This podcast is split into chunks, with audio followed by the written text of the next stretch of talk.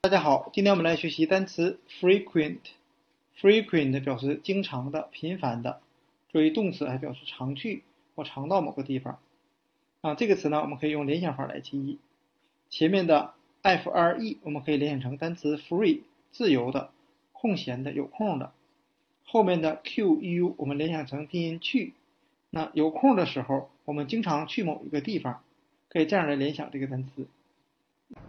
Yeah, he was tough, but never on the first time offenders. The frequent flyers, he didn't have patience for that. Can you? As long as you know the area code. Frequent flyers privilege. Go and try it.